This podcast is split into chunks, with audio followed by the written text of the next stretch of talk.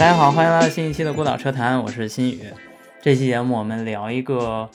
不是那么显性的一个话题啊，是跟汽车工业相关，但是不是具体的某个技术哈，聊的是跟流程相关。为什么会聊这个话题呢？首先呢，之前我跟其中一位嘉宾 Elaine 啊，今天要到了这儿的一个嘉宾 Elaine，呃，聊过 Last and Half 的这个话题，然后这个节目其实还挺受欢迎的，这是有点超过我预期的。然后他后来又找我说有一些其他的跟新势力造车相关的一些观点啊，就跟我私下聊。然后我感觉其实非常符合最近的一个我观察到的一个行业的新的现象哈，就是延期交付。这个延期交付这个概念呢，应该说是一个非常新的概念，至少是对于公众，就是汽车圈之外的公众来说，如何知道一辆车它交付的具体时间，就是它的。计划是什么？这个其实是非非常难得的，因为这是一个算是商业内部信息。但是这几年新造车出来了，有很多呃对未来的预期，甚至是保证啊，这其实主要是对资本市场、对股东的保证，让这些明明是秘密的东西变得公开了。所以呢，比如说最近我就看到一个微博哈，这个微博的自媒体叫六三，他就说在吉星的展厅里呢摆了一个吉星三，一辆现在买不到的车，呃，所以呢他就很感慨哈，就说为什么会有一个买不到的车会放在展厅里呢？那换句话说，其实就是这辆车本来应该交付了，也应该能够买到了，但是没买到。那这件事很显然不是吉星他一一家的问题啊！我在二零二二年年底去哥德堡参加了这个沃尔沃 EX 九零的媒体鉴赏会，然后现在我们录节目的时候已经二零二四年一月九号了，也就是隔了一年多了啊！这个本来应该是二三年底去上市，到现在二四年初还没上市，我也不知道什么时候这个车才能上市哈。所以沃尔沃也出现这个问题，吉星也出现这个问题，甚至连我们最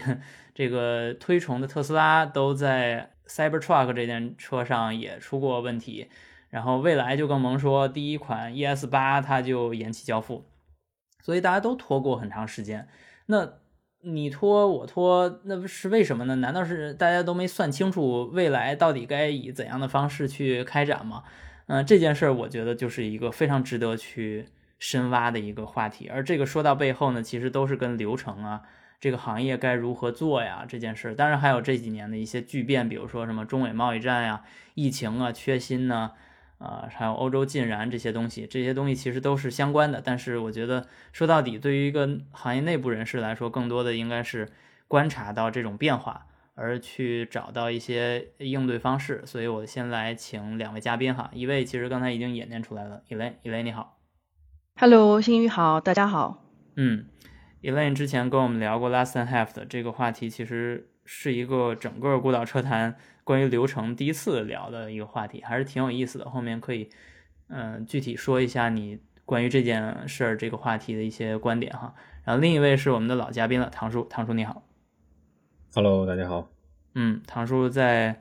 呃过去也参加了孤岛车谈好几期节目，其中主要聊的呢都是跟比较具体的技术相关，但是这期节目其实也能聊一聊。从他的角度哈，在英国跟在中国不同的公司观察到的关于流程方面的、关于创新方面的一些新进展、新话题哈。首先，我想先听听雷恩怎么看这个延期交付的这个问题。你觉得流程是怎样去解决这样的问题，或者说这种问题是如何发生的呢？我是觉得说，嗯，我们可以从上一次我们聊过的这个 last half 这个流程那个节目作为一个呃开始点。那么这个从这个当中呢，我们可以就是具体的以一个节点一个节点来说一下这个事情。嗯嗯，那么上一次我们说到，就是像宝马这样一个常规的呃一个一个传统的一个 OEM，它在开发一个内燃机的这个项目，它的周期呢大概是五年。然后我这里说的不是 facelift，而是重新开发一个新平台、一款新车的这个周项目周期。那么它从一开始的这个市场调研，一直呢到制定它的一个市场客户目标总则，就是这个 customer market profile，再从这个引呃，它再引申出一个啊 vehicle profile，它的那个整车总则，再加上它的功能目标清单，然后它的那个研发策略，又从这一些呢细化出它的那个物料清单和 DVP，然后还有主计划的那个时间的那个主计划，包括那个。呃，系统供应商的清单，然后他再往下再再撰写这个 last step。上上次我们说了这一长串的这个流程，然后呢，这个呢其实还没有完，在这个之后呢，其实还有那个供应链的一个一些建立和就是采购物流 SQA 的它的这个系统，还有包括它的那个生产工艺啊，还有最后经销商渠道和那个售后服务维修和那个备件体系的这些建建立。那么，像宝马这种传统的这些车企，它当然它的供应商体系和生产工艺啊，还有那个销售它的那个备件的体系，它已经是非常成熟，它也是经过了几十年的这些经验的沉淀和和它的这些创立，它不需要再去重新创建这所有的这些体系。但是如果说是在一个新势力的一个车企的话，在开发它的这个新的这个产品的同时，也要去建立这些体系。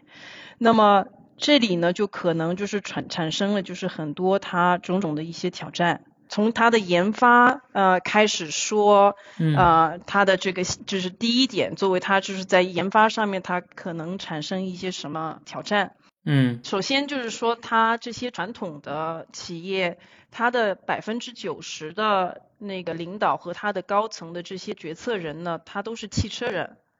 那么他呢，都是从一个工程师的一个基础开始上升到他这些领导层的，特别是像 CTO 或者是项目主管这些角色，他们基本上都是以工程师出身。嗯。那么在车企呢，也或者呢是在车企有很久的工作经验，他们基本不可能是一些门外汉。嗯。呃，所以他们呢对这些研发和产品开发的这个流程是非常清楚的，他们什么时候该做出什么决策，而这个决策之后又。会出现哪些的后果，他们都是非常明白的。但是呢，在新势力呢，呃，或者是一些中国国企，他他们的领导和决策者呢，就有很大的可能，他们本身不是工程师出身。嗯，那么国企呢，做决策的有可能是哪位政治领导？然后新新势力的呢，可能就是之前在电子通讯啊，或者是 Internet 这些行业，又或者是像越南的这个 Vinfast，它是本来是房地产行业发家的。还有我们的恒大。对，是的。那嗯，他们这样子呢，就有可能他们对汽车的这些研发流程、他们的那个决策里程、时间节点，然后还有包括他们做了这些决策之后的后果和附带的这些成本、经济效。效益的这些影响，他们就有可能不不不明白，不不理解。那有可能呢，也有很大的可能，就是说在呃这些领导他在不清楚的情况下，他的下层的这些部署有可能也不太敢站出来提醒他们，也有可能给领导没有很给领导面子。那么，所以就有可能会造成一些这方面的一些啊重复的、重复的一些工作，或者是啊这些这些费用产生。我想说一下，就是我我自己经历过的一一一个一个事情。嗯。这个事情发生在好好几年前，是我参加了一个就是中国和德国合作的一个整车项目。我们呢做这个 styling review 的时候，就是造型的一个呃审核的一个批准会。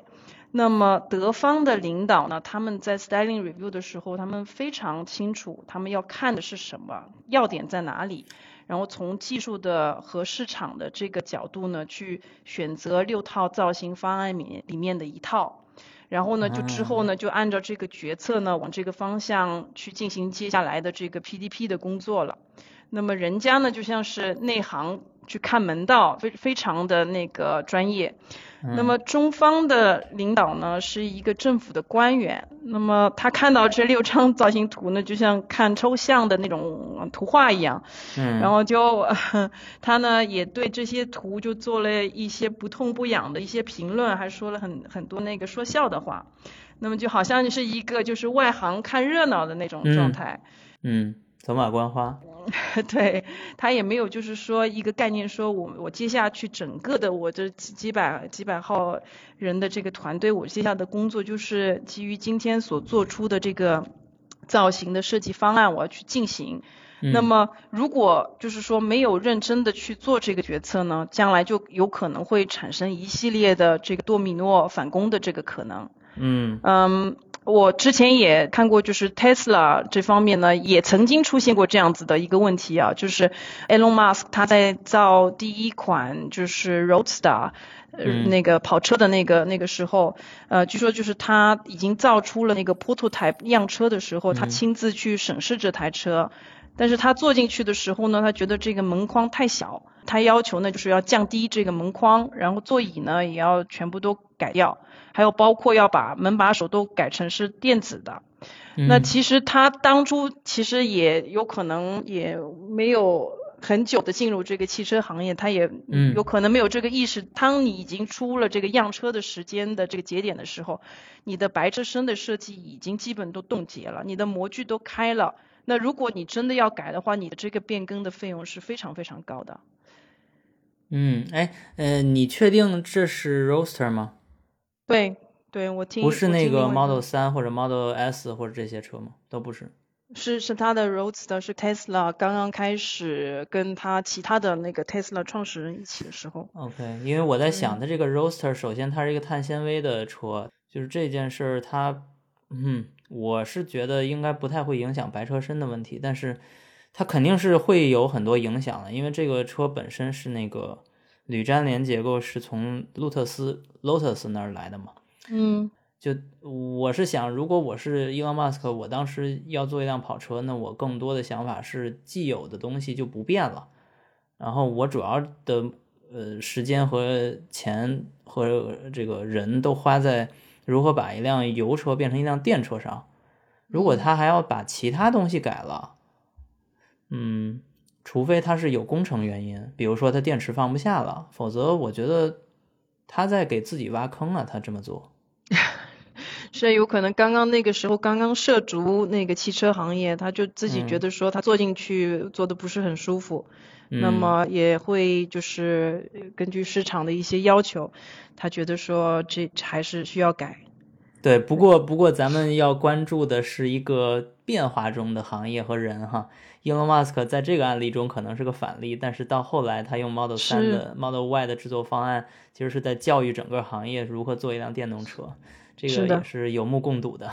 是的，这里只是要说，就是你在呃基本上呃很多件你已经定型呃冻结的时候，你再去做一些修改的话，那对领导人来说就觉得说只不过是改一下，但是其实他之后呃这里一一系列的牵连到的这个研发上面或者是模具变更费用都是非常高的，这都是跟它的经济效用效益是非常有关的。我这时候想插一句，问一下唐叔，你有没有参加过任何类似的这种 styling review 或者跟外形相关的工作？呃，之前参加过一部分。有什么类似的体会吗？体验吗？呃，我觉得这个，呃，怎么说呢？有有一些改动，可能也是比较比较常见的吧。尤其是现在市场这个行业。呃，竞争比较激烈的这种这种环境下，嗯，那么，呃，我我觉得可能，呃，尤其是对现在的这个新能源电动车，因为其实电动车整个的形态其实是和传统车，呃，有一些这个区别的。对，没有发动机舱了嘛？嗯，对，不管是说这个。前悬、后悬、下车体的这些设计，嗯，呃，这个由于动力系统的整个的架构的这个完全的颠覆性的改变，嗯，以及到为了追求像风阻啊这些的对造型呃设计的一些这个变化，那么就是本身新能源车它的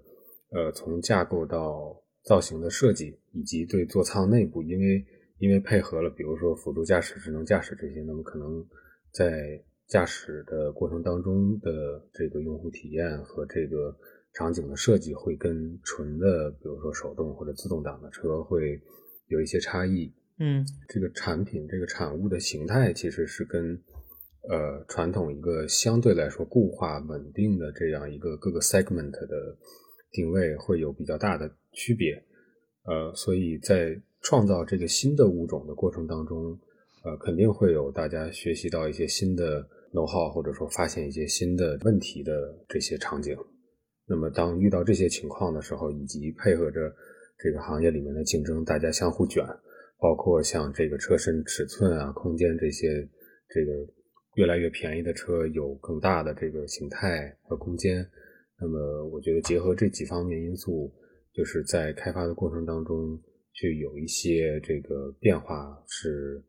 呃，不能说是常见吧，但是肯定比在以前的时代会更更多一些。对，是的，尤其是像有些车，我反正之前也跟嗯金钊他们聊过，呃，就说现在已经知道已知理想 ONE 是六个座，那宝马能不能出一个六个座的改型的一个 SUV 呢？答案是不行，因为流程不允许。嗯，然后听之前听说的一个一个说法，就是说到这个 styling review 哈，我就想到这样这样的事情。嗯，我可以说一下，也还有另外一个嗯自己呃亲身体验的一个例子，嗯，就是呃之前我们有一个项目呢，就是因为它新产品进入市场，它的那个研发的时间周期非常的紧迫，它从啊。一开始到 SOP 的这个时间就仅仅只有两年的时间，那么后来呢，就采用了就是借用现有的一个开发完毕的一个平台和电子电器的架构作为基础，嗯，那么它其实就只要就是说车身和内外饰重新研发和建立新的供应商。嗯，然后下车身底盘和电子电器模块就可以大规模的借用现有的平台的数据和零部件的供应商，这样子就可以大大的可以缩短它的呃时间的这个周期。非常好。对，那么是以这样子的一个策略去做这个研发工作的。嗯。那么呃，整个的这个时间节点计划都是按照这个基础去制定的。嗯，但是呢，后来呢，这个新势力的领导人他觉得还也是为了市场的需要，他觉得这款新车一定需要有第三排的座椅，这样就是可以就是给这种大家庭出行的时候，就是可以啊有这样子一个配置，往上一翻，那么可以坐七个人进去。嗯。但是呢，驾车身的这个地板的这个设计就等于要改了一半以上。嗯。因为他要坐第三排的。座椅要要那个安装进去，它这个地板设计等于是等于是有一个很大的一个改动。那么后来呢，他又觉得说他的那个车胎的这个直径也要增大，嗯，这样子又把那个下车身那个轮罩那方面那块地方也改了，然后呢又加重了呃它的那个车载荷的这个重量。那这样子一系列的多米诺效应下呢，就把那个底盘件，就比如说动力转向器也给改了。那么接着呢，又加了很多新的电子电器的功能。那等于说，又把电子电器架构重新开发了一次。那 这样就好比说，你本来一开始你说我要做一个木头的凳子，但是后来呢，你等于做了一个皮沙皮沙发出来。你虽然说，虽然说你两个都是可以用来做的，对吧？但是你一开始的这个时间计划是根根据一个木头凳子去制定的，那你本来是可以在这个时间周期里面做得出一个木头凳子，但是你现在要在同样的时间内，你重新做个皮沙发，有可能你那个牛皮的供应呃也满足不了，有有可能你做出来这个皮沙发就要东凑一块西西补一块，有可能是一个千疮百孔。那这样子的话，你其实对你这个项目团队来说，其实是一个呃不可完成的一个使命，是一个 mission impossible。是，我觉得你刚才说的这个，嗯，听上去还是比较线性的，但实际上我经历过一个是一种循环，就是有点像你刚才说多米诺效应的那种感觉。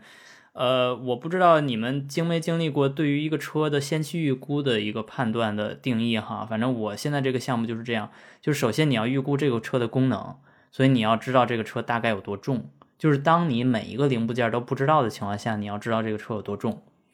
然后当你知道这个车有多重之后呢，你再去像我现在属于这个底盘部门嘛，然后我们要去做制动，制动需要先设计这个硬件，就是刹车盘、刹车卡钳长什么样。那这个当然也跟造型相关了。那个好看的车，它刹车卡钳也非常好看，非常大什么的，盘也非常大。但是呢，所有的这些你选选型、选尺寸，呃，又要跟供应商进行一个接接洽啊、询价，然后你又要让尺寸放得进去，就是你要放一个很大的呃刹车盘，当然是很好看了，但是你要放在这个车的轮子里面，你不能把这个轮子撑的，就这轮子已经包不住这个刹车盘了，对吧？嗯刹车卡钳包不住了，所以这些东西都是互相制约的。然后结果呢？如果突然有一天有一个人跟你说，哎，其实咱们预估的这个车的重量原来是比如说两吨五，现在变成两吨七了，啊，那所有的你刚才说的刹车的那些跟供应商谈好的东西都要重新来，因为你刹车要变大了，因为你这个车更重了嘛。那你刹车一变大呢，你轮子又要变大。那变大之后呢，你这个车的这个重量估计可能又不对了，你这个车可能进一步变重，所以所有的这些都是互相关联的，以至于你是浪费了一点点时间之后，你发现你浪费了很多很多时间。是的，就是这样子。嗯，这是我最近观察到的一个现象，我觉得非常像你刚才说的那种情况。嗯，是的。然后你刚刚说到了供应商，那么我们也可以说一下，就是第二个呃节点上就是供应链的这个节点。你在开发你这款车的同时，你嗯也要就是建立你的这个供应商的体系。那在这个时候呢，新势力也面临着很大的挑战。嗯，第一个呢，就是一些呃国际的零部件的供应商，他也不一定很会很乐意的去呃给这些新势力做供应，因为他们觉得说嗯。这个风险比较高，哪一嗯。天这个这个新势力从这个世界上又消失的话，有可能他们投下去的这些资产有可能啊、也就打打水漂了，对。嗯。那第二个呢，就是新势力他们有可能他们拿到的这个零部件的这个价格，呃，比那个宝马或大众拿到的要差很多，因为他们还没有达到一定的稳定的量在那儿。那么有可能呢，这这两个因素呢，就可能就是呃，让这些新势力不得不去和一些二等的能力稍微差一点的供应商去合作。嗯，那么在这个整车的这个电子电器架构，特别是这个电子电器架构开发的时候，那有可能因为它本来就是刚刚说到开发时间的周期就很紧迫，那有可能就又影响到它的这个软件开发的时间又又不够，那么。再就是加上这有可能一些供应商他们的这个能力不足的话，那就又导致了你不同的零部件你开发的这个进度又参差不齐，那有可能就又导致你整个的一一部件这个软件的开发的进度又又又又不同，那就等于说它是一个像呃一一一个大的嗯。呃，乐队一样，就是有的弹的比较好，有的弹的比较差，那有可能你的这个水，你这个键的这个开发的这个水准就参差不齐。那其实到最终，你如果说一个乐队它配合不好的话，那它最终它所演奏出来的这个曲子，有可能就也是听上去也就没有这么的 美妙了。嗯，那就有可能就导致，就是说你你最终有可能你说我这个 SOP 的这个时间，我因为已经对外去去宣布出去了，你有可能呃你还是要在要有一有有一些车要去下线，但是有可能下线的时候你不能做到就是百分之百的自动化，而是你需要就是人工的去刷软件上去，有可能导致这样子的一种情况发生。所以你这里说的其实不是车企本身的问题，而是因为车企量小，所以导致供应商能力只能选的那个差一点儿的，然后因为供应商能力差一点，所以最后整车的时间又拖慢了，是这样的。嗯，也有可能就是他那个研发团队就是在做同步工程的时候呢，因为其实呃我们上一次也说过，就是同步工程把所有的这些职能部门啊、一起呃协同起来做这个研发的工作。那有可能你现在作为一个新势力，你自己的这个团队也都是新创建的，那大家还没有。磨合到一起，可以就是做做这个工作磨合的非常的好，有一种心照不宣这种这种状态出现，像一些一些传统的车企，他们有可能不一定就是看书本上的那个流程，他们其实都已经心照不宣了，大家都知道大家应该做些什么。那有可能这个新的团队他们呃新创建起来，有可能某一些人是从这个公司来，某一些人从那个公司来，大家其实 都是重新呃就是混在一起的呃一一个还需要有一点一段时间去磨合起来。那在这个磨合当中，有可能也没有把供应商一起磨合的这么好，那就产生了就是说我我在做同步工程开发的时候，也没有把呃供应商的这个呃资资质啊，或者是他们的一些潜力啊或者能力啊充分的利用起来，也有很很大的可能是这个。嗯嗯。那还有就是供应商也有可能，因为他也要需要就是说他的这个件从一个研发的阶段。到一个它的这个量产的阶段，它也有一个 launch 的一个生产导入的这个阶段。那如果说它在整个的这个自己这个零部件的流程上面，它没有一定的经验和运作能力的话，也有可能就是说导致说它的这个件供应不足。再举一个例子，也是亲身经历的，就就比如说曾经有这样一一个门把手可以把这个生产线给。呃，搞垮的，就是整整个的停产到 门把手，把这个呃生产线给给停掉的一个状态呃产生。当今的这个门把手基本上，这包括就是电车上面基本上都都已经是一个呃就是电动的电子的门把手，而不是像以前那种机械式的。那么像这种电子的门把手，它就是需要是跟电子钥匙和那个 PKC 和 NFC 就是要配对的。这个 PKC 和 NFC 呢，它是要总装到那个 cockpit 它的座窗里面去的。那如果说你在总装的当天，你的这个 M NFC 它嗯没有供到的话，那你的这个总装是一般会决定是会停线的，因为你不可能说你把你的这个座窗。座舱，呃，给它就是总装起来了以后，等你的那个 MFC 来货了以后，你再把它拆开来，然后再总装进去，这样你就会造成很多返工的这个工时和费用。所以一般就是会做的一个决策就是说，我现在停下来，我等这个 MFC 到了，我才重新开始流水的这个生产。那还有一种情况就是那个门把手的这个颜色是需要跟车门的这个颜色是要百分百要配对也要吻合的。那如果说我当天我需要总装一百台红颜色的车，我只来了五十套那个红色的门把手的话，那我这个情况下也是会修改我的这个总装的计划的。那这样就造成了，就是有可能一个门把手就能拖垮这个生产计划的这个状态出现。对，听上去很夸张，但实际上非常有道理。嗯嗯，那那你刚才说的那个 NFC PKC 这个东西是很稀缺、很难找的吗？还是说并没有？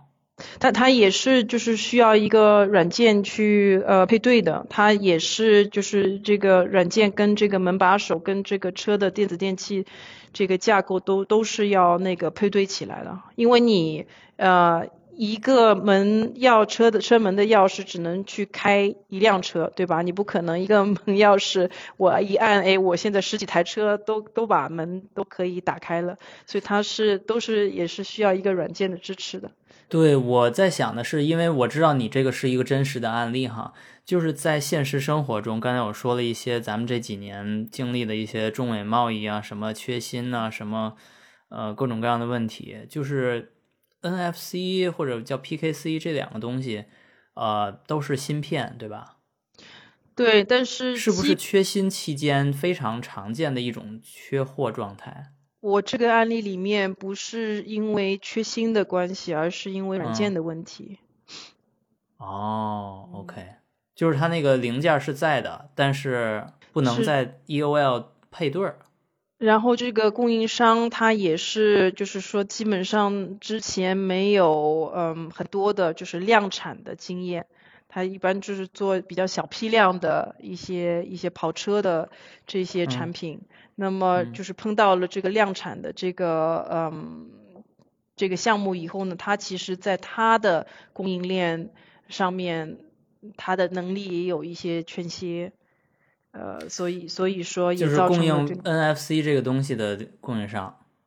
对这个这个 NFC 和 PKC 还有那个门把手还有钥匙都是同一个供应商供应的。啊，它是小批量供应商，但是它现在要供应个大批量的车型对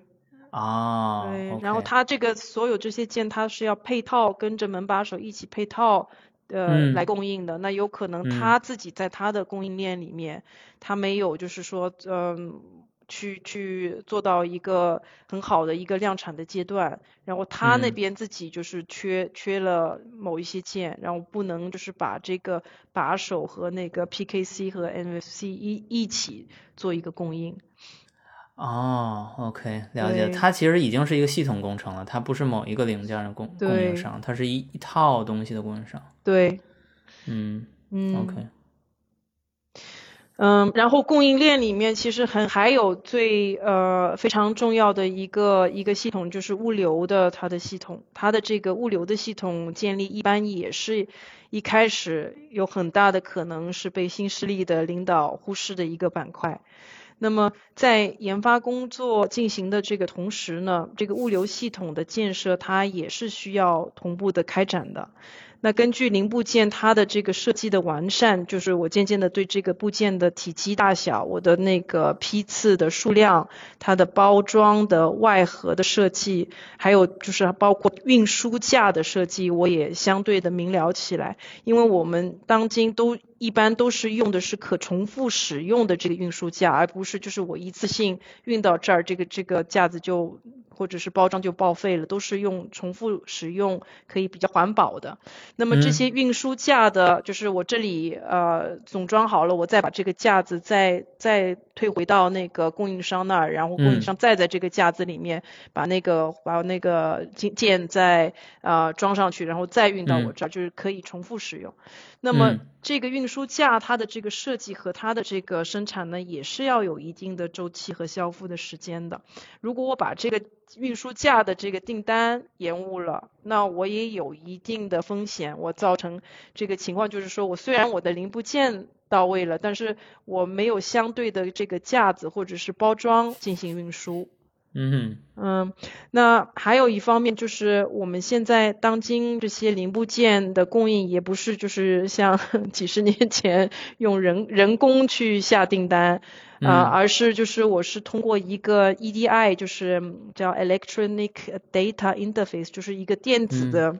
数据的一个交换系统，出嗯。那个零部件的呃供应订单的。就是我一开始项目进行就是供应商定点的时候，我会给他一个就是定呃就是 nomination letter，就是说我定点你这个供应商了，然后我嗯。所有的这个呃件的这个所需求的这些量啊什么，我们在 last half 那集也有说，我这个一嗯年生产多少量，每一周我生产多多少，我需要多少件，然后最高最低我的这些量需要这这个都已经提供给供应商。那么嗯等于说，我就等于说一次性的我已经去定点了这个供应商。那么我哪一些件，呃，我是在哪一天？我需要，我是通过我每天的这个生产的这个计划，然后就是根据每辆车我的配置，就比如说它的颜色啊、它的座椅啊、皮的还是布的等等不同的这嗯些零部件的这个组合的这个要求。然后呢，还有就是供应商的地理的位置，比如说我现在生产是在欧洲，但是有可能我一些件是从中国过来，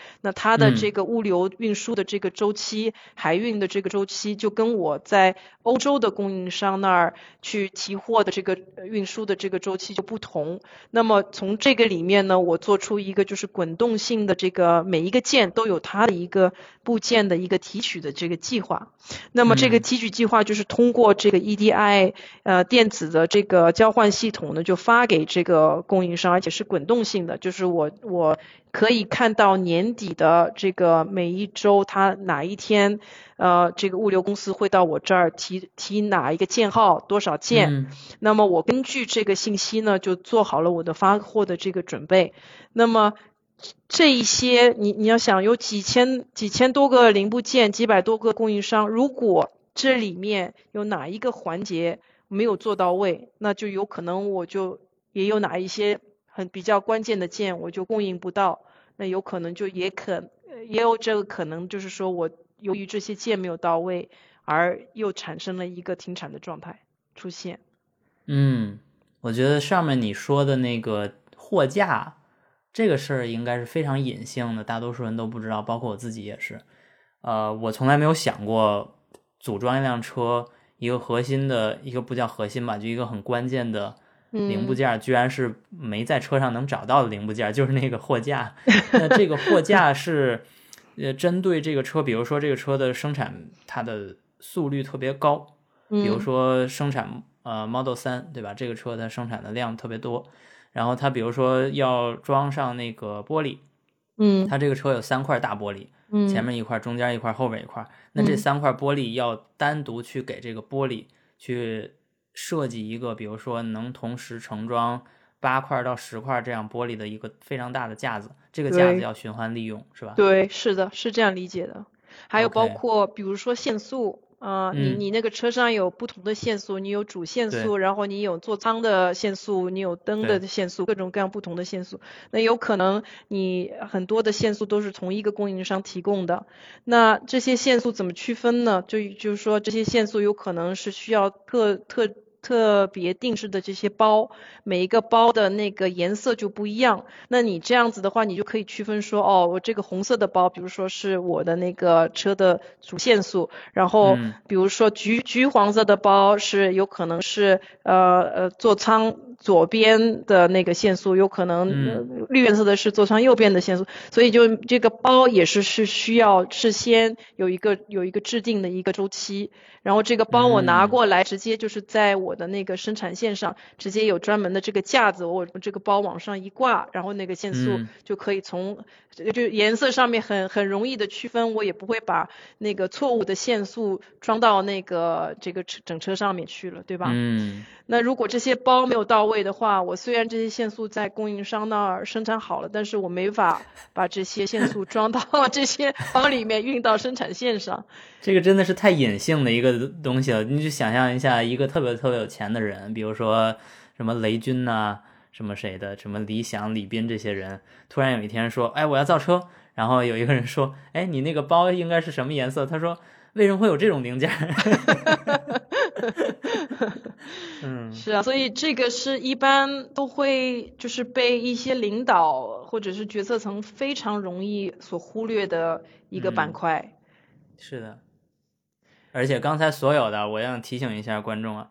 刚才所有 Elaine 在介绍的案例不是他编的哈，是真的，他就真实世界中存在的，只不过因为我们为了给这些公司留点面子，就没说他们的名字而已。所以你们你们听着不要觉得是跟听笑话一样，这是非常非常惨痛的教训。是的，OK，对，然后然后我们再说一个最后一个话题，我觉得这个话题是你之前跟我在准备这期节目聊的时候，我觉得最吸引我的就是刚才其实我们已经把这个车生产的环节说了很多了，但是你最后说到一个叫经销商和他的售后零件的采购。啊，因为什么呢？如果说一个嗯没有过售后经历的人，甚至都不知道有这么一个环节是汽车卖出去之后你还要考虑的。而这个环节呢，在我的工作中存在过，就是我之前也说过，就是 ESP 它需要下线检测和售后的这个诊断，这些工具都是需要提前准备好的。所以这个在我们研发 ESP 过程中就其实已经做了。也就是说，我们在还这个东西还没生产出来的同时，就已经考虑如何诊断它，如何拆解它，如何再重新安装它。这个我我是能理解的哈。然后另一个是非常有意思的一个一个经验哈，就是我在修自己的车的时候，比如说我在修我现在这个零九年的宝马这辆车，这辆五系车，我特别敬佩会有这么一大群公司啊，无论它是 OEM 的公司。就是这里说的 OEM 不是那个车企 OEM，是那个 OE OE part 的 manufacturer，是那些公司，还是呃后市场的那些公司 aftermarket 那些 parts manufacturers？我特别敬佩这件事儿，为什么呢？因为当我觉得我开了一辆这个街上可能一天也就看见个一两台这样车的老车，十多年了这种车的时候，我居然可以在这辆车。任何一个零部件坏的时候，都可以在很短的时间内订到一个新的，而且它的效果，它有可能长得不像我车上那个完全一样，比如说它的。呃，后边那个尾箱的那个停杆、液压停杆，有可能它会定来之后，那个新的零件会细一点什么呀？但是它能够完全的装在我那辆车上，就好像它跟我那辆车是一个生产线上下来的一样。嗯而且呢，我还很多的时候还能看到他的一些巧思，就能够指导着那些售后人士，包括我自己啊，就是我自己在修车，我就是我的车的售后人士，我可以看着一些说明材料能够装上去。啊，这件事我觉得非常不可思议，因为你要想，嗯如果这辆车这个车企的使命是把车卖出去，那其实他十多年前就已经结束了这个使命了。他为什么还要继续把这辆车的所有的零部件，或者说非常重要的关键零部件，都重新生产一遍，还天天的存在一些公司的货架上等着你买呢？我觉得这件事特别神奇的一件事儿，嗯，所以我想好好听你聊聊这部分的内容。是的，这个其实也是也这些传统车企也有几十年的这个经验沉淀的一一个板块，因为就是你可以就是刚刚说了，你可以很快的。呃，马上几天就可以这个备件到位，可以去修好了提车，这个是后面有很大很大的一个后备力量去支持他的。因为这这一些他们从之前的这些售售售后的这些经验里面，他们可以知道说哪一些是易损件，哪些颜色的这个车卖的多，哪些卖的少，什么件是什么备料的周期，这些都是影响到他那个备件的那个续存库的这个运营的。它有的件，它如果说本来就不大容易损坏，或者是这个车的颜色本来就卖没有卖那么多，你去备很多的在那儿，等于也是你的一个资金在那边呃压在那儿，也造成你的那个现金流的一个不好的一个一个地方。如果你哪一些件备少了，那么有可能你你要去真的是嗯，最后的消费者去修车，有可能等这个件要等个好几个星期。那像 Tesla，它一开始也是就是刚刚进入市场的时候，也是这个备件的事情，呃，花了花了很多的呃精力去去搞这个事情。一一开始去买 Tesla 车的话，有可能你你要等一个备件需要等几个星期甚至于几个月，然后你就有可能就产生你其实买了车，但是还是有可能，嗯，要几个月都没有车的这种情况的发生。所以这这个当中有很大的一一个一个学问在那儿，嗯，你你的那些呃，就是在像我们呃欧洲的话，一般就是这个备件都在呃你停产就是 EOP 之后还要十年，你都可以去嗯。采购得到这个备件，那也就是说，你在某一些零部件，你在这个车停产了十年之内，你的这些模具还都不能去报废掉，你还是需要去生产已。经十四年了。嗯 呃，一款车就像你你最喜欢用 Golf 的那个比方，那 Golf 它在它的整个的生命当中有很多次 facelift，你也需要知道说哪一年。就是生产的 Golf，它用的是哪一代的一个件，几几年的这个 Golf，你不可能去装错误的那个另外一个年年代的这个件进去，所以说这个里面有一个非常非常呃繁琐的一个管理系统在那儿。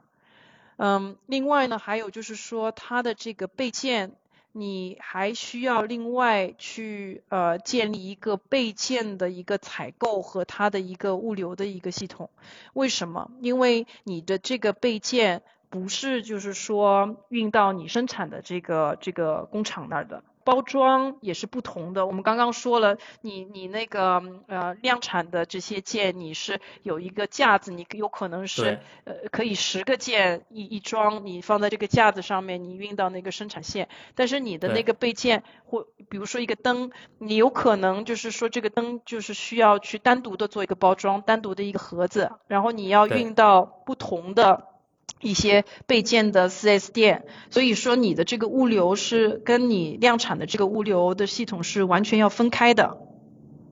你也不可能去你量产的那个工厂去提 那那些件出来，因为你这样子的话，你就会打乱你那个量产的生产的那个系统。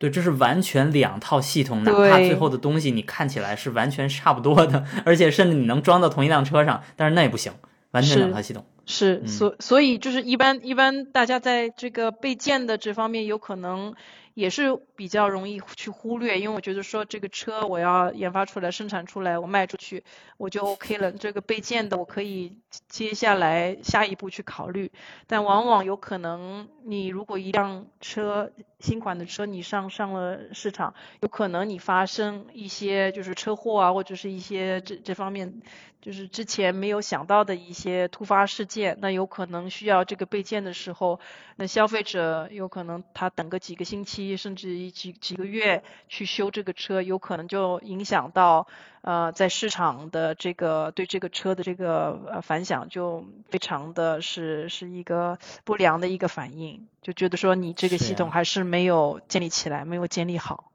是的，我我再想强调一下，我觉得这件事特别特别重要，请请所有听众真的要重视这件事。就是我想到一个问题哈，呃，很多年了，这个说法一直存在，就是新能源车就是手机，或者说新能源车非常像手机，他们就会说什么车是 iPhone，什么车是安卓什么的。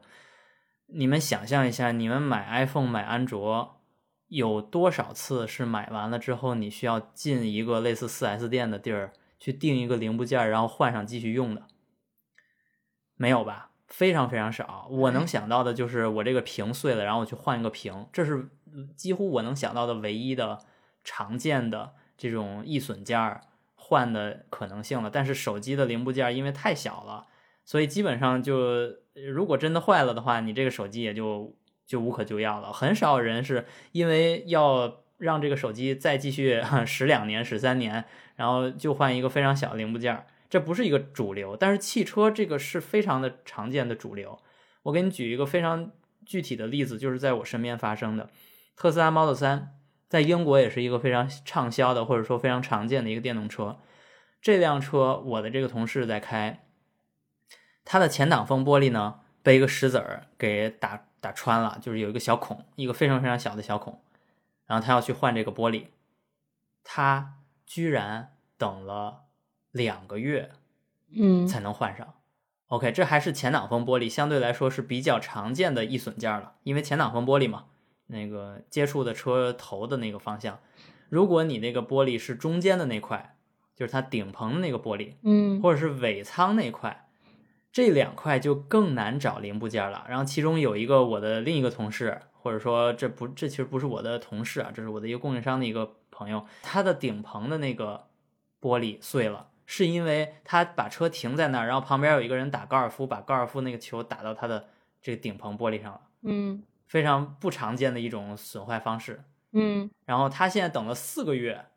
这个玻璃才来，是的，是的，对啊，所以你就想，哪怕特斯拉已经这么常见的一辆车了。咱没说那个一个月才卖几百台的那种车型了，嗯，都会有这么长的、这么难的，嗯，就是维修备件的供应体系。那你再想想其他那些公司呢？那难道我们现在认为那些非常成功的新势力都没有这个问题吗？我不觉得，我觉得有很多家会都有这个问题。然后另一个非常极端的案例非常有意思啊，就是我之前的一个嘉宾罗厂，大家都知道他开那个二 CV，那是一个三十年代设计，从五十年代一直生产到八十年代的一辆车。啊，这是一个非常常青树一辆的车，它叫二 CV。为什么当时他选择二 CV？一个非常有趣的原因就是，这个车在世界上销售和生产都非常的广泛，以至于当他开着这辆车进行环球旅行，去南美，呃，开着这辆车去欧洲的其他地方，或者去北美的时候，都可以找到丰富的零部件的供应体系。嗯。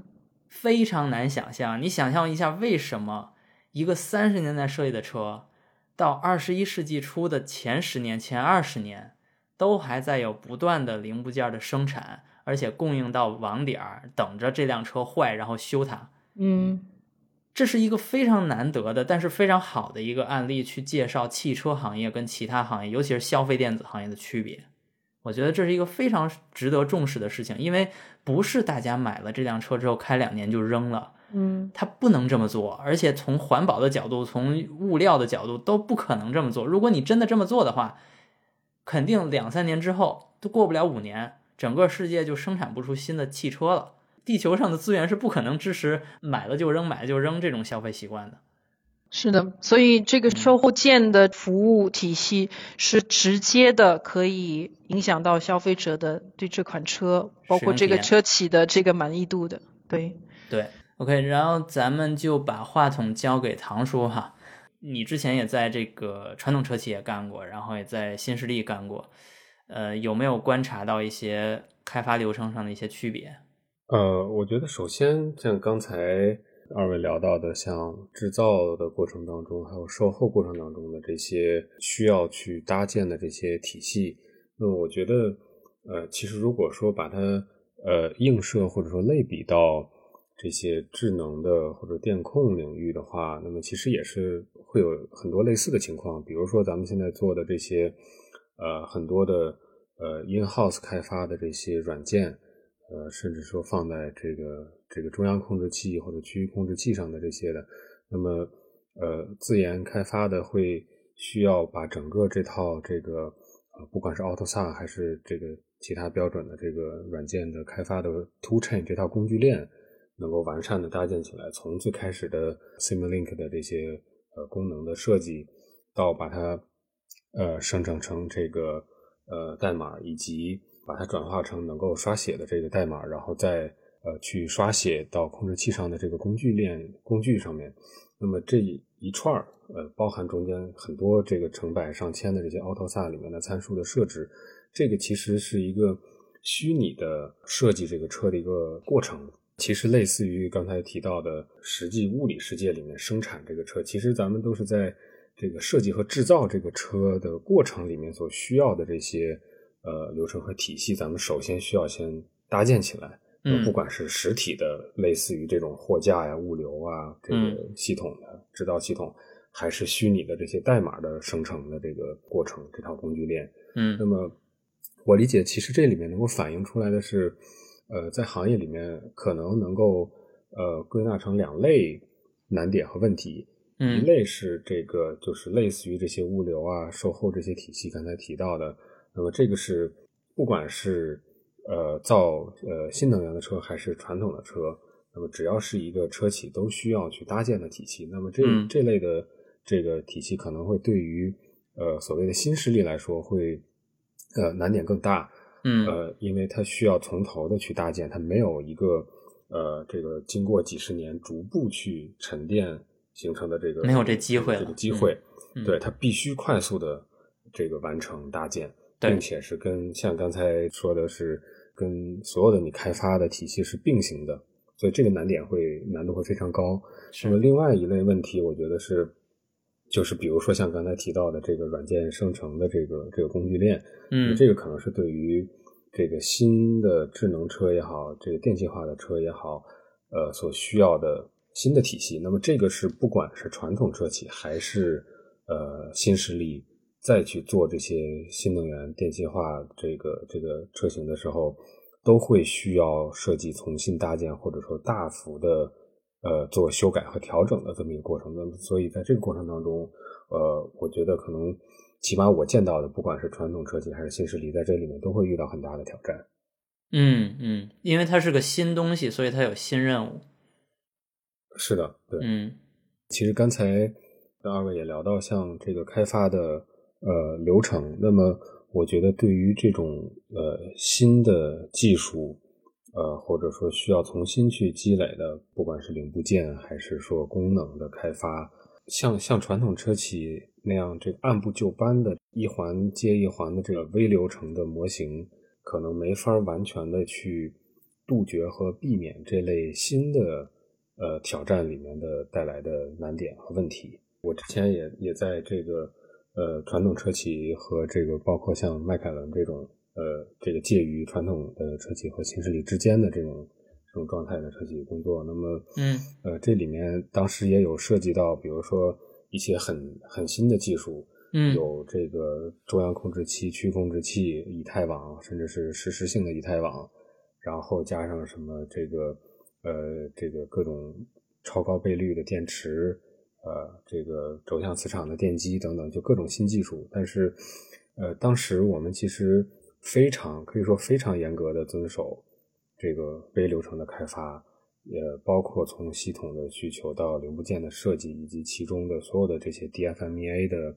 这些设计，以及最后的验证、测试、标定等等的。但是其实还是没有。成功的这个绕过 这个刚才在在节目最开始，幸运你提到的这个延期的问题的这个这个问题，对，所以我觉得是呃，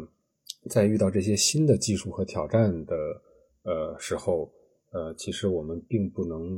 呃一定说这个依赖传统的开发流程和体系就能够去规避掉这些问题的。我觉得这个是挑战，是呃绕不开的。嗯。可以介绍一下你这个项目叫什么名字吗？这个里面提到的其实就是这个迈凯伦最近上市的这个 Artura，这个这个它是一个插电混动跑车。对，然后里面其实用到了大量的新的技术，可以说这个车的整个的各个系统，从底盘到车身到动力系统到电气电气架构，全都是新的，都是这个这个一套全新的这个整车的架构和方案。可以说，从至少从我了解的领域里面，已经达到特斯拉的水平，或者说它在这个技术的使用上是非常领先的这个状态。对，所以我也是觉得，就是它在呃开发的过程当中，其实遇到了非常多的，就是你没法通过呃一个固有的 know how 来去提前去预知问题和通过流程去规避问题的，嗯，没法达到这样的效果，因为其实我们遵循。传统的开发流程，其实更多的是去规避已知问题，或者说更高效的去把一个相对成熟和收敛、稳定的一个技术去更快速、更稳定的开发。但是当这套体系遇到全新的技术的时候，会是呃有面临着一样的挑战，甚至某种层面从流程啊、固化啊、组织啊这些角度来看，甚至这个完全的遵循传统的流程。挑战甚至会更大。嗯，OK，所以就是当话题变成新话题，更多的任务就变成了，呃，除了要知道原来要这么做，按照老流程是这么做的，那它它背后的原因是什么？如何能在这里边抠时间出来？是的，对，就类似于咱们小时候做数学题，嗯，如果你。做一道题，这个你就是背会这个背下来了，我应该用什么样的方法和逻辑去解题？嗯，当这个题的问法稍微变了一下，你可能一下就懵了。所以我们是需要这个学会为什么用这样方法，以及能够这个举一反三。那么我觉得这个其实对于整车的开发是这个是一样的道理。那么我们在开发的过程当中，并不是为了遵循流程而去遵循流程，我们其实是。为了真正去提高效率、解决问题和这个避免一些问题，才去固化的一些东西。所以，实际在在我经历的一些项目和这个过程当中，呃，也是说很多的时候会去跟团队去沟通，我们到底为什么呃在这块应该是要用用这样一个流程机制，或者说按照这个时间的节奏节点来开发。嗯，那么。如果说把它先分析透，我们在传统的流程里面是为什么这样，然后再把它应用到新的技术的开发上，这个有不同的这个对技术的认知，那么呃会会带来更好的效果。那么呃从像你刚才说抠这个时间，我我的理解，如果说定性的说的话，这个从这个微模型的这个开发的流程的呃优化的角度，应该是起码能够。呃，寻找出三到六个月这样的这个机会点，就是缩短项目的开发周期。那么，呃，当然再多可能也是会会很很难很痛苦。嗯。那么，另外还有一部分是像刚才节目最开始二位也提到的一些呃设计方案的调整。我的理解，一定程度上，其实对于车企来说是在花钱买时间。那么，我提前做了一些方案的设计，那么可能里面有百分之。这个七八十是我觉得这个信心比较高，呃，后面可能不会有不会有调整，那么可能还有百分之一二十，我也许这个提前就预判到，也许后面会有一些调整。那么在这个时间点，我会面临的选择就是，我是等另外那百分之二十、百分之一二十全都完全锁定，我在项目的节点再去继续推进，还是说我带着这些风险，我明知后面有可能要改，有可能设计要改方案、改架构、改模具，那个，然后。我在后面再去，我大不了花钱去改模具嘛。嗯，这个当然当然并不是说这个所有的调整都能够花钱来去买回来。你要真的是改到百分之四五十，或者说非常大的一个比例，那你可能整个车就翻了。像刚才这个 二位提到有类似的这类的情况。嗯，那么所以可能靠这种花钱能够买来的时间，也许能够再省个三到六个月。嗯，所以整体综合下来的话，这个传统的一套。这个流程开发一个全新的车，可能如果定性的说是四年左右，短点的可能三到四年，长点的四年多。嗯，那么经过流程上的这个适配到这个电气化和智能化的这些车上做一些适当的调整，这个和优化，以及花钱来去买它这个时间，也许能够缩短一年的时间，就是从三年多缩短到两年多。嗯，或者说从四十个月缩短到这个三十个月左右，我觉得其实是完全呃可行的。当然，这个当中需要团队大量的付出，我去这个提前做一些预判，或者说带着风险。那我们关键会需要花大量的时间和精力来去评估这个风险到底是不是可控。所以我理解，像刚才最开始提到的这个，就是有一些车企呃可能会是这个。呃，拍着脑袋然后就就改了的这种这种事儿，其实改也分好好改和和这个这个不好好改。嗯，好好改是你你你做了一些呃提前的准备和预判，嗯，然后给后面改动留了一些机会。我我觉得你刚才说那些追求三到六个月的节时间节省，简直是太优秀的团队的成成绩了，因为大家似乎听上去是在往一个方向努力。而像更多的情况，我反正经历过这样的呃项目哈，呃根本就不知道自己在做什么，或者说有一些改变是完全不是这个团队能够预知或者说能够做决定的。你得多幸运才能进入这么一个大家在往一个方向努力的团队啊！反正我是觉得挺凤毛麟角的哈。是，我觉得这个确实，嗯，确实难度很大。是啊，这个主要看命。呃，你现在说的还是研发方面比较多哈，然后我比较感兴趣的是刚才跟 Elaine 聊的比较多的是跟生产端，就是如何把这个东西造出来，就这一块你有没有呃任何经验，或者你在工作中有没有接触到呢？制造的环节的话，其实如果我们把车和产线或者说工厂，甚至是整个的这个物流啊这套体系，把它当做这个一套大的系统来去做系统优化的话，那么我觉得可能对于现在的新的一些智能车或者说电气化的车，可能会有一些这个新的机会点。那么其中的一个，比如说是因为咱们车端的这个控制器的算力的提升，嗯，呃，以及这个呃网联化的这些通讯的技术，那么呃，也许咱们可以。利用车上的这些算力来去执行一部分这个呃制造产线上面的一些这个呃工序，比如说一些像像电检啊，或者说车辆的这个呃下线的检测这类的工序，甚至说如果再往长远稍微长远，我觉得都不用特别长远的这个这个时间轴来看的话，这个配合着智能驾驶，那么这个车是不是能够？呃，这个自动的下线去做这些这个呃简单的路试，或者说一些这个场内的简单的测试和标定，实在是太科幻了哈。对，这个其实我觉得想象空间是非常大的。那么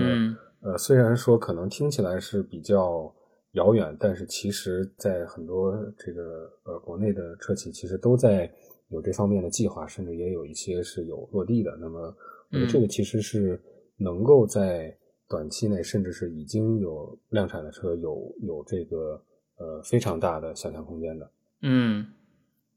我听说过那个宝马七系最新款的宝马七系的下线你一段很小的一个驾驶是自动驾驶的，但是那真的在我看来就跟听神话一样，完全不能想象这种东西能不能在一个大量生产的环境下给执行出来，或者说它执行的代价是什么？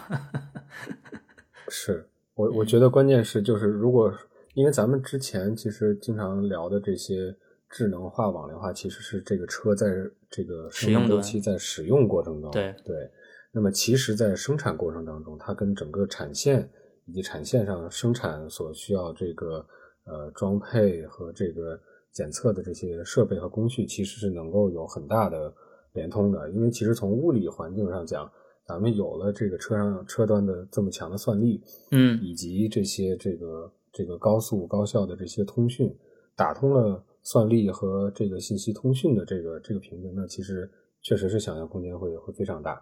嗯嗯嗯，OK，然后咱们再来聊一个还是跟这个主题啊延期交付相关的一个话题哈。我想问问唐叔，你觉得为什么新公司一定要走得这么快？我刚才其实说了，就是在汽车历史上没有这么多公司曾经如此高频率、大范围的延期交付过。就是延期交付这件事儿，应该在汽车界，在可能比如说一八年以前。这个词儿都不存在，为什么现在我们频繁看到？也就是说，为什么大家对自己的时间要求变高了？呃，我觉得这个其实这个问题也挺有意思。我其实经常也呃思考这这个这个方面。首先，一方面是传统的车在开发的时候，也都我理解也是这个会出现呃有延期的，或者说类似的这样的风险和问题，只是可能。没有完全的显性的暴露给行业这个市场和用户，因为它可能不用这个这么早的去发布。对，当然这个是另外的一个这个这个为什么显性的这么一个情况。嗯，咱咱先说这个从开发的这个过程本身来讲的话，那么我觉得现在尤其是到了呃电气化、智能化的这个这个时代，那么呃整个车的这个。呃，技术的迭代是非常快的。其实迭代的速度会，呃，起码在现在眼前的这个阶段，我觉得它会比这个传统的内燃机车的这个就是技术演进的这个速度会快。嗯，所以如果说咱们拿一些性能指标啊或者这些来看的话，它放到时间轴上，它提升的这个梯度一定会比传统内燃机，比如说提升效率啊、提升动力性这些的这个，呃。这个爬坡的梯度要快，那么也就是说，你如果还是按照同样的三到四年开发一辆车，有可能你这个三到四年开发的过程，这个行业里面的技术就已经迭代到这个你三四年前设计的这个这些原始的指标和目标就已经落后了。这个我太同意了，我也有这样的经历。嗯，你说，对，所以我觉得这个是一方面吧，就是其实是这个技术。本身的迭代速度和不同的这个技术路线所以及所处的这个这个 S 曲线发展的阶段不同，带来的一个大的行业的背景。那么另外一个，我觉得是呃，除了技术维度以外，就是市场的竞争层面。那么呃，这个行业现在，尤其是国内的市场，其实呃竞争非常激烈。对，那么你你比如说你这个车，不管是两年、三年还是多长时间，你开发到一半的时候，对手的车呃出来是一个什么样？你是为了遵循流程而去不改，然后眼睁睁看着这个再过一年投产的时候，这个还没生出来的时候就已经被别人超过？嗯，还是说我愿意这个花一些钱，我我即使。这个没有遵循，没有百分之百遵循流程。即使说我改了一些模具，花了一些这个代价，但是我起码这个这个孩子生出来的时候，这个还是跟别人在同一起跑线上。那个，所以我觉得这个会有这种竞争的这个维度，因为现在确实是，尤其国内市场竞争，呃，太激烈了。嗯，这个你你你要么就是花钱，可能还有一线生机；要么就是你。不花钱，然后等死，然后太惨烈。对这个是呃市场竞争维度，再一个，我觉得可能从这个呃资本的这个维度来看的话，尤其对于这些新势力，呃，或者不管是这个纯新势力，还是说传统车企做的一些变种的这个转型的尝试，嗯。那么都会都会或多或少的涉及到融资，嗯呃，以及不管是这个资本市场，还是说集团内部的给你时间的这个机会的窗口，那么如果这个呃像像传统的那样，我可能开发一个车需要四到五年的时间，那可能你钱都已经烧干了，这个娃还没生出来呢。嗯，是呀，所以现在就是短平快的出了一些新车。对我，我觉得其实是会有这这个几个方面的因素吧。我觉得，呃，不排除有一些这个案例和车企或者项目里面是这个类似于所谓的这个拍着脑袋就就改了，或者这样就是是并没有做嗯好准备的。但是我觉得其实，呃，也有一大部分的案例是，或者起码相当一部分的案例是这个。呃，基于这些外部、内部的外部环境的，嗯，对，不得不进行的这些调整，对，非常可以理解。所以我觉得像像行业的这个这个演进和迭代，那么首先一方面我我觉得可能像这样的这个花钱去去改的这个呃这些情况，以及说技术持续的高速迭代的情况，可能不一定会是永远是这样一个状态。嗯呃，并且是行业的竞争也一定会逐步的收敛。嗯那么嗯在几年前收敛了一轮儿，有一些被淘汰的车企，那么下面可能会有第二轮、第三轮。那嗯么当这个竞争收敛到一定的情况，当技术迭代到这个一定的趋于稳定的水平上的时候，那么我相信整个的这个开发的理念和整个行业的状态会有一些转变。嘿嘿，这个非常有意思啊！刚才你说的一个关键的事实，就是曾经已经收敛过一轮了。如果大家没有具体意识的话，我来给大家回忆回忆，什么公司被收敛没了呢？比如说威马，什么我之前参加过的啊，长城华冠，就那个前途 K 五零，基本就属于被收敛没了的。还有爱驰、iWays、iWays 其实我也参加了。还有宝沃，这我也参加了，我参加的基本都被收敛了。一类，你有没有参加被收敛了？官至应该是新势力的开战鼻祖，嗯，对，现在现在也没没了。嗯，所以确实在这个竞争之后，就是竞争压力比较大，然后很多公司都死掉之后，呃，外部环境变得没有那么的惨烈，然后嗯革新变得没有那么那么剧烈，嗯会有更多的时间去花在刚才 Elaine 说的那些呃流程啊、物流啊，呃，还有经营一个长期的呃客户关系啊这些东西。就会更更多了。但是目前短期来说，中国的这种竞争烈度，大家也没有什么精力去顾及这些东西。其实，你你像说你刚才说的那个案例，包括我说那个宝马什么二 CV，你都能买到那些零件儿，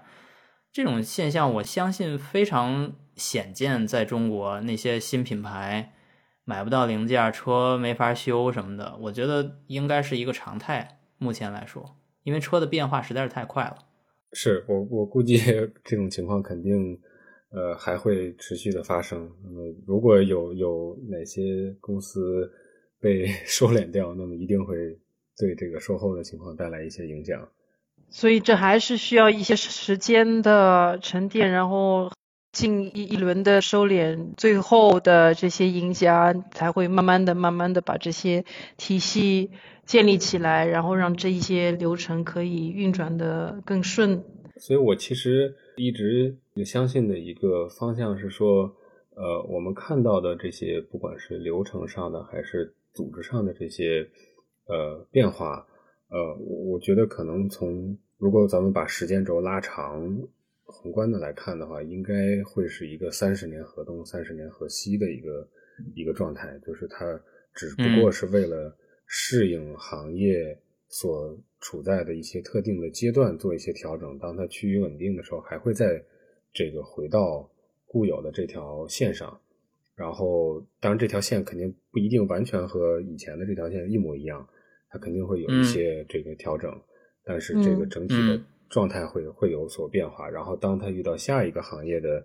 变化期的时候，可能又会出现一些这个变化，嗯，就像周期一样。嗯嗯，是的，我也非常赞同刚刚唐总说的，就是呃，把之前的这个流程，你要明白说他为什么是呃做这些工作，然后从这个当中可以提取出来他的一些经验，或自己创造一套新的这个流程。那么这样子呢，有可能就是我们之前油车的流程，等于说油改电。这个之间用的一种好像呃两不像的一种一种流程在，然后现在等我们这些电车的这个核心势力的这些呃研发流程 PDP 有有了自己的一套系统以后，又会形成一种新的创新的一种流程。那这这样子的话，到那个阶段的话，那个就会比较成熟，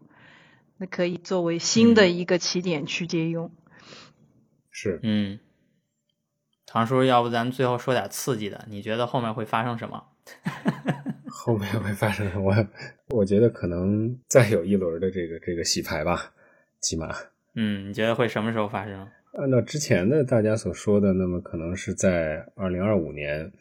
这个左右吧。这个我我觉得这个可能也是呃跟几个因素相关，一个是就是呃比如说国内市场的这个新能源的渗透率。再加上一些智能化的，其实这些都是不管是电气化还是智能化，能够大规模的在市场里面去呃应用和普及。那么一旦发生这样的情况，或者说如果这样的情况要发生，那么一定会带来行业里面大的这个变革。我觉得这个是可能是绕不开的。嗯嗯嗯。OK。那就等着这个二零二五年这一天发生了，是，到时候少点车企，然后 新的格局会出现。是，如果我们存在站在个体的角度，不管是这个从业人员还是工程师啊，类似的这些这个个体的角度来看的话，呃，只要这个行业还是在往前发展，那么 其实说的直白点，不管这些企业之间怎么洗牌，我们其实都是嗯，这个有机会。呃，在不同的公司和企业亲眼的去呃见证这样行业的变化的变革的阶段，呃，这个其实也是我我之前从从国外回到回到国内想要去体验和参与的这个这个事情。我觉得这其实也是对于个体来说，处在这个阶段的一个，甚至可以说是一一种小的幸福。嗯，我我给大家翻译一下，就是二零二一年他开发完 Artura 之后，他就说不行，这边没意思了，我得回去参加决战二零二五，所以我要从二零二一年开始回去决战二零二五。这这个我我确实是当时有有这个因素，因为其实从时间倒排来说的话，如果决战二二五年，那么一个车三年左右的这个，就算三四年三年左右的开发的周期，那么其实也是二一二二年。会开始，所以我是希望能够从头去经历到一个完整的这场战役的端到端的全过程。其实对我来说，我觉得呃非常感兴趣的和我非常关注的一点，就是现在中国的很多呃新势力的呃电车公司，他们到海外来发展，到欧洲，包括比亚迪在在那个匈牙利建厂，就是对他们在这个西方的这一些发展。我非常的感兴趣，就是包括供应链啊、生产工艺啊等等的这方面的这些组件、这些系统的组件，我就觉得说对它感兴趣和要去见证的一个一一个一个东西。嗯，匈牙利离奥地利不远吧？对。OK，好